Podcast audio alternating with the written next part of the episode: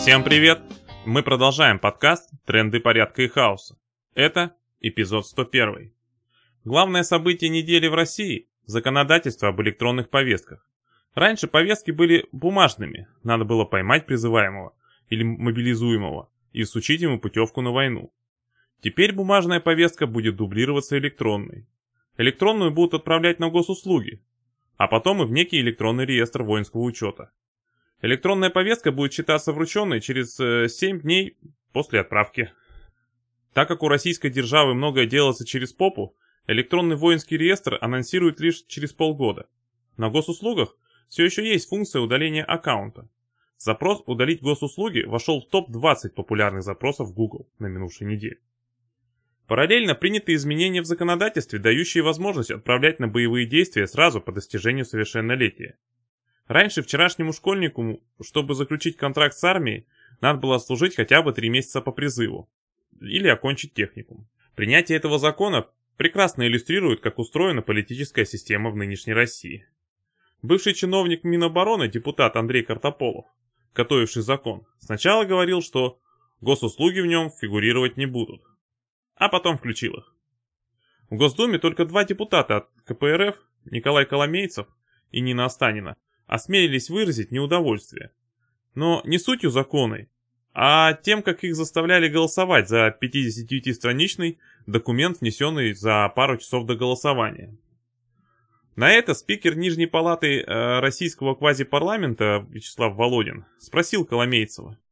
«Вы депутатом становились, чтобы саботировать решение?» В Госдуме саботажников не нашлось. Документ принят единогласно. Ну, разве что не все депутаты проголосовали.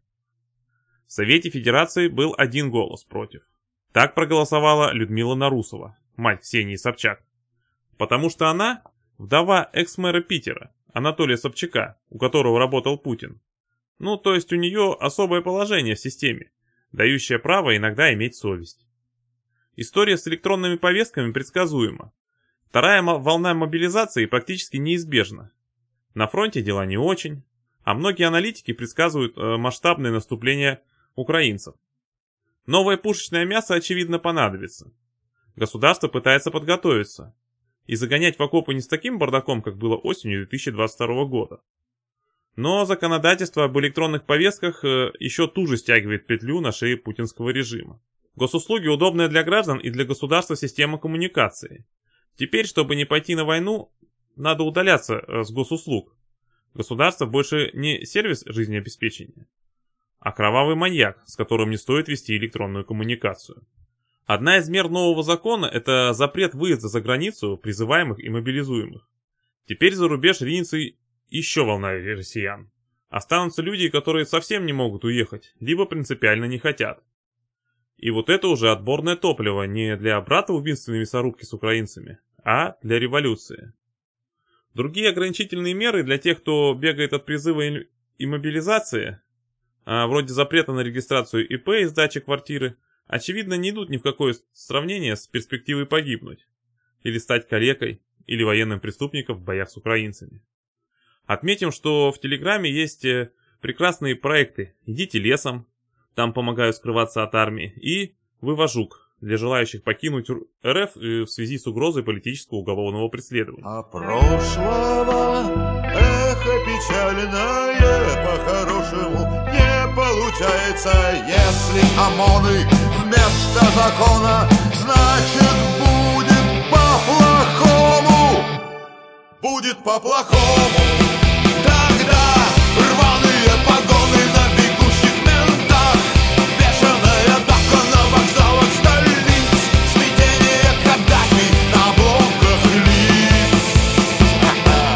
Самая крутая международная новость недели также касалась военных, э, но американских.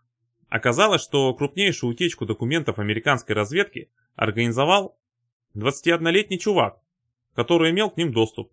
А еще был геймером и любил трепаться за жизнь со своими товарищами по играм в чате. В частности, кидал в игровой чат сотни секретных документов. Чувак, конечно, теперь сядет в тюрьму на десятки лет, а, но осадок останется. В том, что вторая армия мира, то есть российская, маразматическое говно, все наглядно убедились за минувшие 14 месяцев. Но теперь и для американской первой армии мира прозвучал серьезный звоночек. Ну и да, 20-летний военный сядет надолго. Но что плохого он сделал? Раструбил всему свету секреты государства, которое само их не умеет хранить? Остановимся сегодня на двух российских новостях. Первое. Москва вошла в топ-10 городов по числу живущих в нем миллиардеров. Собянинский мегаполис оказался шестым. В столице проживает 61 участник рейтинга Forbes, что на 8 больше, чем год назад. Общий капитал московских миллиардеров около 307 миллиардов долларов. По этому показателю Москва заняла третье место среди всех мегаполисов мира. Понятно, что в России огромное расслоение между бедными и богатыми. Но надо понимать, война пока не уничтожила очень серьезный экономический потенциал, с которым Россия подошла к 24 февраля 2022 года. То есть страну разрушает обезумевший и охреневший режим, вопреки даже капиталистической экономической логике. Еще можно поспорить на бутылку виски. Никому из детей миллиардеров на госуслуги повестку не отправят. Вторая новость, конечно, о Екатеринбургской спецшколе номер 124 для детей с девиантным поведением. Там дисциплину поддерживали, в том числе с помощью изнасилований. А изнасилования снимали на видео, в назидание другим учащимся. Не так давно всплыли истории из одной колонии где изнасилования заключенных записывались на видео по инициативе тюремщиков. Но тюрьма – это всего лишь кривое зеркало общества. Если государство в принципе допускает беспредел, он быстро распространяется по обе стороны решетки. Где-то сжигают книги, и этот костер твой. Где-то пикируют миги, и ты проиграл этот бой. Где-то болеют дети И это твоя болезнь И это все то, что случилось С планетой Нет больше их, нет больше нас Мы проиграем этот бой В тот самый миг, когда решим Что этот мир не наш с тобой в русскоязычном либертарном пространстве происходит гораздо больше интересных вещей, чем может показаться. Проект релакантов-анархистов в Тбилиси «Антизона» инициировал программу помощи иммигрантам. В Брянске, находящемся в зоне военных действий, местные анархисты умудрились организовать акции Food Not Bombs. Недавно нам прислали фотографии расклейки наших антивоенных стикеров от новой группы в подмосковных Химках. Проект Аркатеа опубликовал большой материал о географии с точки зрения анархизма. Принадлежность к культуре, сформировавшейся вокруг русского языка, совсем не то, что надо отменять и чего стыдиться. Русский мир – понятие, которое пора отжать у кремлевских жуликов. В процессе свержения режима нам это обязательно удастся. В конце концов, в Первую мировую немцы и французы тоже убивали друг друга миллионами. Но никто не отменяет ни тех, ни других. Японцы во Вторую мировую творили такую дичь, до которой не дошли даже немецкие нацисты. А сейчас весь мир занимается карате и дзюдо, ест суши и смотрит аниме.